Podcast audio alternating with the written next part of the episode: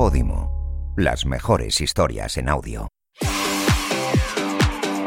Hola a todos y todas, ¿cómo estáis? Mi nombre es Jaime Riva y vengo a contarte cositas, pero cositas buenas, te lo prometo. Soy actor y me he dado cuenta de que siempre que veo algo en la tele voy corriendo a Google y busco todas las curiosidades, porque sí, porque soy un cotilla. Y así nace Bloopers, el podcast de Podimo donde te cuento las cosas que no te cuentan sobre tus series y películas favoritas.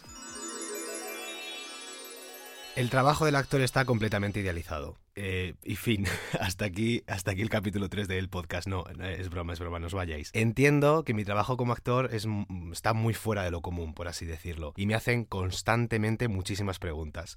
Pero creo que la pregunta que más me suelen hacer es que cuál es mi actriz o actor favorito o con quién me gustaría trabajar simplemente. Y no los vais a creer, pero me quedo siempre muy pillado y no sé qué responder porque no es tan fácil responder a esta pregunta. Es difícil porque consumo muchísimo contenido que al final siempre hay interpretaciones que me llegan muy dentro o que me emocionan más o que me hacen reír o porque simplemente pues son memorables. Muchas veces los actores y las actrices me caen bien, sin más. Y además, el hecho de ser actor cambia mi punto de vista. Puedes ver las herramientas que utilizan los actores, las actrices, la construcción de dichos personajes. Así que si ya es difícil contestar esta pregunta, pues imagínate dedicándote a ello. Lo que tengo claro es que mis actores y mis actrices favoritas me gustan por lo bien que interpretan, por los personajes que representan que a lo mejor es una especie de espejo, ¿no? Porque al final veo los personajes que me gustaría interpretar. Esto me pasa muchísimo con Darren Criss, que interpreta muchas veces personajes psicópatas, sociópatas, y es que me encantaría hacer algo así. Por favor, llamadme, porque si no, no voy a tener más opción que ser un psicópata en la vida real, ¿vale? Me estoy poniendo un poco filosófico para este podcast tan naif, pero me lo vais a perdonar.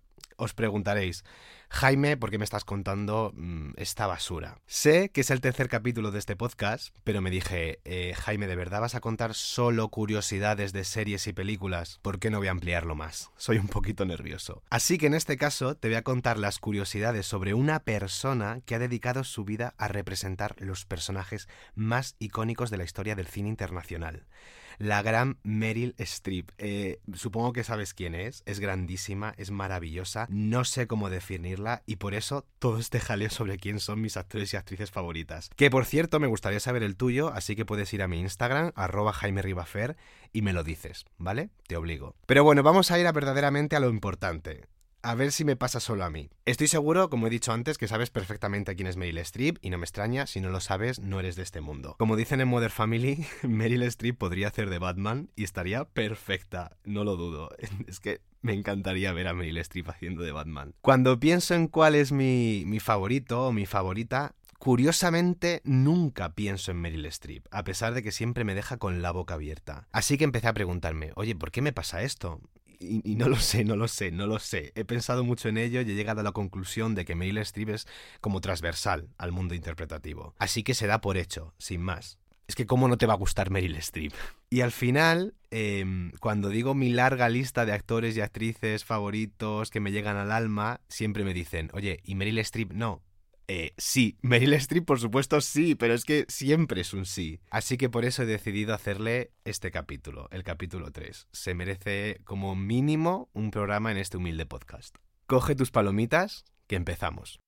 Bloopers, el podcast que te deja como tu crush, con ganas de más. He estado buscando un poco sobre la vida de esta actriz y resulta que nació el 22 de junio de 1949 en Nueva Jersey. Creo que se pronuncia así porque mi inglés es un poco pedante, pero no pronuncio nada bien. Y su nombre real era Mary Louise Strip. Dato muy curioso porque casualmente es el nombre de su personaje en Big Little Lies. Que por cierto, si no habéis visto esta serie, tenéis que ir a verla ya, por favor decidió ponerse el nombre de Meryl Streep por cuestiones artísticas. Esto se hace muchísimo para ser más recordada. Su madre se llamaba Mary Wolf, una artista comercial, editora artística, que no sé muy bien qué es eso, y su padre, Henry William Street, siendo un ejecutivo de la industria farmacéutica. Vamos, que no se dedicaban prácticamente al mundo de la interpretación. Tiene dos hermanos, Dana Davy y Henry William. A pesar de que parece que ha nacido para ser una gran estrella, esto no es verdad. Meryl Streep nunca pensó como primera opción en ser actriz. Llegó incluso a estudiar bellas artes y su madre la alentó para tomar clases de ópera, a pesar de que jamás se dedicó al mundo profesional de la ópera. Aprendió la técnica suficiente como para defender personajes en musicales como Mamma Mía. Mamma Mía. Mm, gracias, de verdad, porque esta película siempre me hace sentir feliz. Se dice mucho esto de que la gente nace con el, con el don innato de la interpretación y en realidad no es verdad. El talento se trabaja. Y Meryl Streep lo trabajó durante muchísimos años. Recibió muchísimas negativas en diferentes castings y consiguió su primer papel en 1977 en una película llamada Julia, donde compartió pantalla con la gran actriz del momento, Jane Fonda. La relación entre ellas fue un flechazo, por así decirlo. Y de hecho Jane Fonda se autodenominó la mentora y la coach teatral de Meryl Streep. Eh, a ver, que no es por quitarle mérito a Meryl Streep, pero si yo tengo de coach teatral a Jane Fonda, como que las cosas me pueden ir un poquito más fácil. A pesar de que después de esta película tuvo una gran carrera artística, la gran mayoría de las escenas fueron eliminadas, lo que supuso una enorme decepción para la actriz. Las personas que nos dedicáis al mundo de la interpretación no sabéis lo común que es esto. Los actores y las actrices trabajamos en películas y series pues para dar como este, este punto artístico a toda la historia, pero la decisión final la tiene el montador el director. Y puede cambiar muchísimo la película mm, dependiendo del punto de vista con el que se haga el montaje.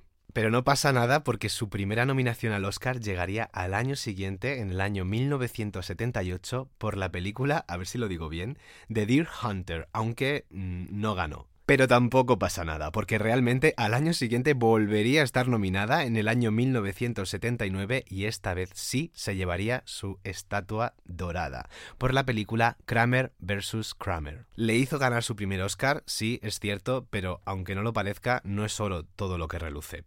La actriz tampoco guardaba un buen recuerdo de esta película. En el año 2016, fijaos si han pasado años desde el 1979, confesó en su biografía que durante el rodaje sufrió acoso y maltrato por parte de su compañero, Dustin Hoffman. Cuando Dustin Hoffman se enteró de esto, dijo que lo hizo pues por el bien de la actuación, para ponérselo más fácil a Meryl Streep. Eh, Dustin, no te voy a decir lo que pienso, seguramente porque no te va a llegar, pero sinceramente, si un actor necesita hacer mm, bullying, por así decirlo, a su compañera para llegar a conseguir una mejor interpretación, quizá te lo tengas que plantear.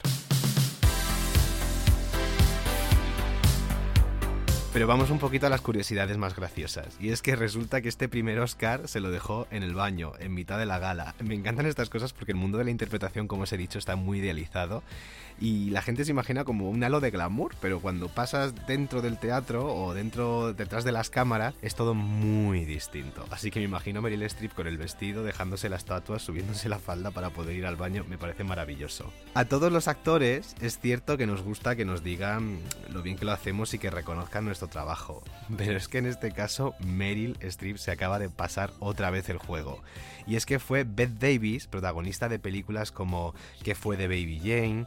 o All About Eve, la que le mandó una carta antes de morir donde le expresaba su admiración y donde le aseguraba que se convertiría en la siguiente sucesora como mejor actriz de Estados Unidos. Y en mi opinión, así ha sido. Pero no todo el mundo admira a Meryl Streep. Otra gran actriz del momento, Catherine Hepburn, confesó numerosas veces que Meryl Streep le parecía mental y aburrida a la hora de interpretar. Y muchas veces cuando le hablaban de ella, imitaba el sonido de un reloj para referirse a su interpretación. Aparte de interpretar, Meryl Streep tiene gran facilidad para los idiomas y para los acentos. Quizá por esto siempre es tan camaleónica a la hora de encarnar a estas mujeres de las películas que hace. Tiene tanta facilidad para los idiomas y los acentos que cuando hizo la segunda parte de la audición de King Kong, el productor de la película comentó algo en italiano con sus compañeros, como diciendo que Meryl Streep era demasiado fea para hacer el papel. Meryl Streep, que ya en ese momento tenía un italiano fluido, eh, pues le sorprendió contestándole, seguramente alguna bordería y le dejó en evidencia. Está claro que Meryl Streep no consiguió el papel, pero para mí salió ganando. Y es que Meryl Streep no solamente tiene facilidad para los idiomas, cuando consiguió el papel de la película Music of the Heart en 1999, tuvo que aprender a tocar el violín y practicó durante 6 horas diarias y 8 semanas para tocar con soltura. Puede parecer mucho, pero 8 semanas para tocar un violín me parece una locura. Y ya para ir terminando, voy a contar algo que me encanta de ella. Y es que no solamente es una magnífica profesional, sino que la gente que la conoce dicen que es muy buena persona. Y así se, se demuestra. Ella es solidaria y se considera completamente feminista. En el año 2011, Meryl Streep donó su sueldo en el papel La Dama de Hierro al Museo de la Historia de la Mujer. Y con este buen sabor de boca vamos a acabar ya con las curiosidades de Meryl Streep. De esta fantástica actriz y de este magnífico capítulo de bloopers. Voy a recomendar dos películas de ella para que veáis. Eh, seguramente hable de, de las dos en algún momento de este podcast, pero bueno, no lo sé, no lo sé porque estoy improvisando un poquito. Eh, son las dos películas de Meryl Streep que más me gustan. Una de ellas es de 1992, del año que nací, que se llama La muerte os sienta también, con Bruce Willis y Goldie Hawn. Una comedia muy loca, muy loca, como os digo. Hoy en día es una película de culto, pero en su momento pasó bastante desapercibida. Y si queréis reíros, por favor tenéis que verla. Y otra película que también me encanta de Meryl Streep y es la segunda que os recomiendo, viene de una obra de teatro y se llama Agosto con Julia Roberts. Otra película que pasó completamente desapercibida. Un drama familiar con tintes de comedia negra que se desarrolla en esos parajes aislados de Estados Unidos. Y ya solo me queda decir que gracias, gracias, gracias por escucharme, por darme la oportunidad de que siga existiendo este espacio. Y ya como os he dicho, podéis seguirme en arroba Jaime Ribafer, en mi Instagram, en mis redes sociales, y así tenemos un poquito de comunicación. También recordaros que hay un canal de Telegram donde pondré encuestas y que se haga todo un poquito más participativo, como os digo. Seguid el podcast para el próximo capítulo y gracias, prometo hacerlo mejor. Soy Jaime Riba y esto es Bloopers.